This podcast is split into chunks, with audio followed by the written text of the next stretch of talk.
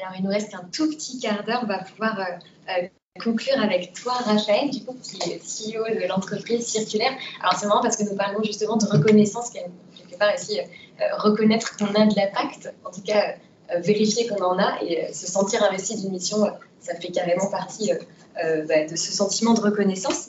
Alors toi, tu es entrepreneur à impact et quelque part, euh, tu rencontres aussi beaucoup euh, euh, d'entreprises et donc tu quelque part vis beaucoup de synergie entre intrapreneuriat et entrepreneuriat à impact. Est-ce que tu peux nous partager quelques, jolies expériences Oui, bien sûr, avec plaisir. Bah, déjà, bonjour à, toutes et à tous et merci beaucoup à Thomas et, Amélie pour cette invitation. Je suis ravi d'être parmi vous aujourd'hui. Peut-être pour redéfinir très rapidement ce qu'est l'intrapreneuriat à impact, en tout cas, comment on considère, c'est euh, un entrepreneur qui a un projet à impact social ou environnemental et qui va lui redonner du sens dans son travail. Euh, et la tendance, peut-être si parler de la tendance globale, il y a une tendance à l'accélération sur l'entrepreneuriat, social et environnemental. Pourquoi? Euh, Je pense que le why est important aussi. Il y a deux tendances principales qui, s'accélèrent. La première chose, c'est que l'environnement est devenu en 2019 la première préoccupation des Français et des Françaises devant le, pouvoir d'achat. Donc ça, ça a été quand même un, un premier grand changement. Et euh, récemment, en juin 2020, il y a une étude qui a été faite par Ipsos et les Échos, un sondage euh, à propos des salariés. Plus de 85% des salariés, c'est important, voire essentiel, que leur entreprise leur donne un travail qui ait du sens. Et je pense que ça a été d'autant plus enchéri par euh, la pandémie, le fait de travailler à distance et autres.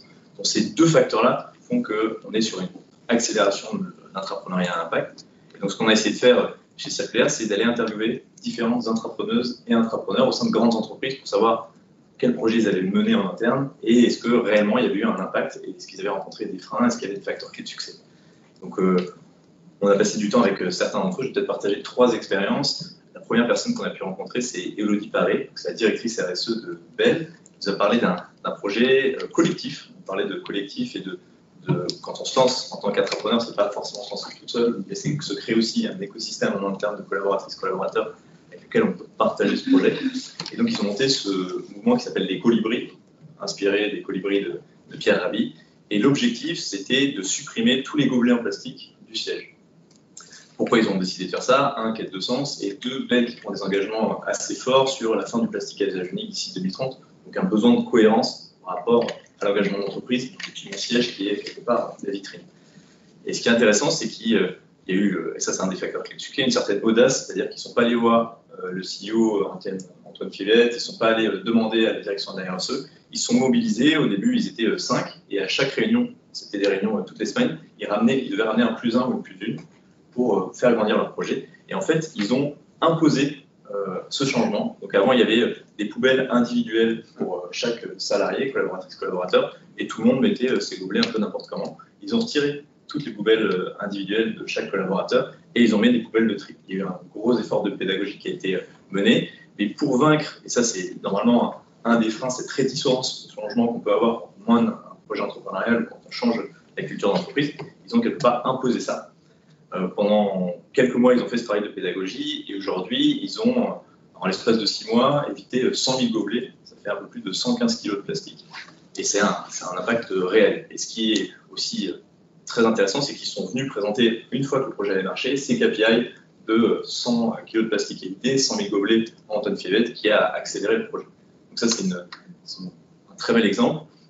Un deuxième exemple, c'est Jean-Sébastien Trochon de Decathlon, qui a voulu euh, lancer une initiative qui s'appelle Zéro produit jeté. En fait, il y a eu, chez Decathlon, ils reçoivent euh, beaucoup, de, produits, certains ont des défauts, certains sont vendus et, euh, et puis ramenés par les clients. Et pendant très longtemps, la politique était de, si on ne peut pas les réparer, bon, bah, on les jette. Donc ils ont monté ce projet de zéro produit jeté. Ils ont créé une cellule aussi, encore une fois, ça n'a pas été une initiative, ça a été porté par une personne, Jean-Sébastien, mais qui s'est tout de suite entouré d'un collectif pour porter ce projet. Et, euh, ils ont décidé d'essayer d'investir un petit peu dans la réparation, dans, euh, si on ne pouvait pas réparer, donner, et si on ne peut pas donner, recycler. Et en fait, encore une fois, en l'espace de deux ans, ils ont capté 12 tonnes d'objets qui devaient être jetés, ils ont pu les réparer, et soit les recycler, soit les donner à des associations. Et ce qui est intéressant dans cette initiative, c'est que leurs sponsors leur demandaient un KPI financier. Et en fait, en revalorisant ces 12 tonnes, soit par le don, soit par le recyclage, soit par la réparation, ils ont économisé 136 000 euros. Donc, dès qu'on a un KPI financier, ça permet aussi de valoriser le projet encore une fois, c'est Jean-Sébastien qui en parlait, au début, il a demandé à être dans l'exploration, donc ça a pris du temps, on parle de deux ans, lui ça a pris à peu près deux ans et demi pour monter ce projet, et au final c'est 136 000 euros d'économie, et maintenant c'est d'autres initiatives qui sont lancées, sponsorisées par le COMEX. Donc il y a aussi cette notion de temps et accepter qu'on a une phase d'exploration. Et peut-être un, troisième projet, là c'est un directeur de magasin, de boulanger, donc boulanger, savez, qui, qui vend l'électronique, qui s'appelle Loïc, et lui qui a eu une quête de sens, il s'est rendu compte que son magasin générait pas mal de déchets. Ce qui s'est fait, c'est qu'il a regardé l'écosystème de startups, d'associations qui travaillaient sur le territoire et qui pouvaient l'aider de façon bénévole, parce qu'il n'y avait pas forcément de budget au départ, et il a fait une coopération avec Biotop, qui allait identifier tous les flux de déchets qui étaient générés par le magasin. Donc ils ont identifié 18 flux de déchets. Certains étaient assez simples à revaloriser, et puis d'autres très complexes. Les bâches publicitaires qui sont changées tous les deux mois euh, bah, généralement été euh, jetés et brûlés. Donc ce qu'ils ont fait, c'est euh, ce qu'a fait Loïc, c'est trouver encore une fois un partenaire en local, parce que quelque part l'entrepreneuriat impact, c'est aussi trouver des partenaires locaux avec lesquels collaborer. donc c'était une ESAT qui est venue récupérer ces bâches. À partir de ces bâches, ils ont fait des sacs, et ces sacs sont venus remplacer les sacs auparavant en plastique par des sacs upcyclés. Et ce qui est intéressant aussi, c'est qu'il y avait une logique financière derrière. Ces sacs étaient vendus, donc ce n'était pas une obligation. Et l'achat de chaque était de 19 euros et il y avait un peu plus de 10 euros pour les AT et 9 euros pour, cette dynamique. Et là, le, grand key learning, c'est qu'il a réussi à s'entourer pas forcément euh, d'un écosystème en interne. Donc, normalement, quand on lance une démarche entrepreneuriale, on va tout de suite vers l'interne, mais il a aussi su euh, se faire aider d'autres partenaires externes qui ont envie, cette volonté aussi de, aussi de changer.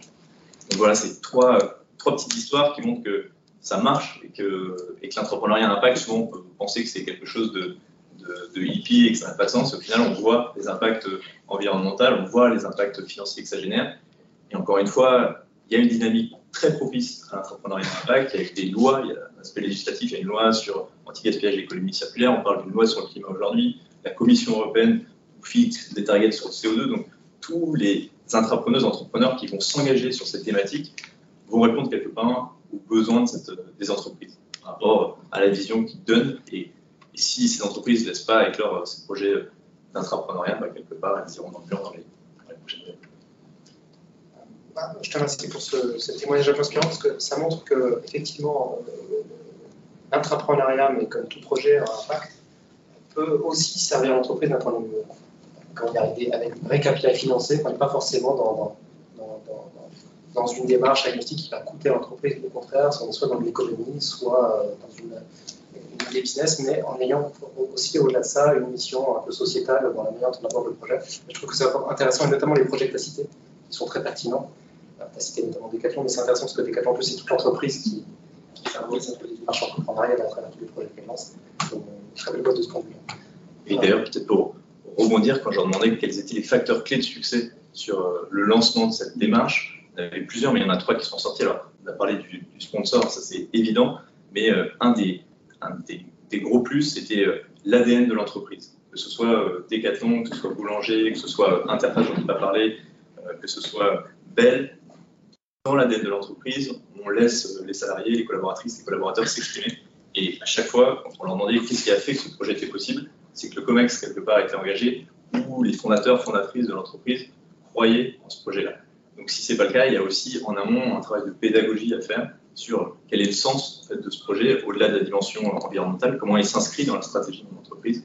Mais à chaque fois, en tout cas, dans les, on va dire qu'on a, on a été, notre démarche a été facilitée parce que les entrepreneuses, entrepreneurs qu'on a rencontrés, à chaque fois, l'ADN de l'entreprise, belle, ça, reste encore assez euh, familial, faciliter cette démarche. Je ne sais pas si vous avez des questions de, de votre côté sur ce sujet. En tout cas, dans le chat. Moi, si ce n'est pas le cas, j'aurais dire que c'est une belle conclusion parce que ça reboucle avec ce qu'on disait, c'est que finalement, ça, dépend de la culture d'entreprise en tant que telle et, du soutien qui est apporté au plus haut lieu au sein de l'entreprise pour impulser ces démarches-là et le changement à travers, à les collaborateurs.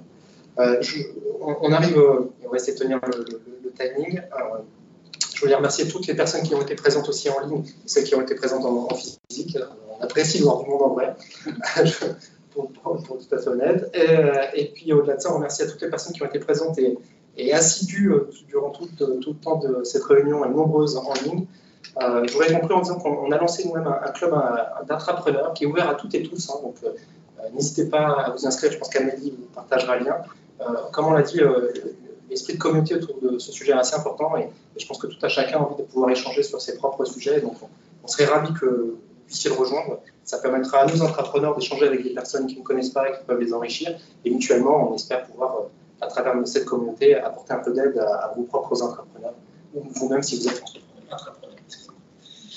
Bah, je vous remercie une nouvelle fois pour, euh, euh, pour votre votre venue et, surtout d'avoir assisté à, cette, à, cette, à, ce webinaire. Je remercie surtout tous nos intervenants qui ont été présents ce matin parmi nous et qui nous ont apporté un, éclairage sur, sur ce sujet qui, euh, je pense, était euh, passionnant pour l'ensemble de l'assistance. Merci beaucoup encore. Merci Thomas. Merci à Merci.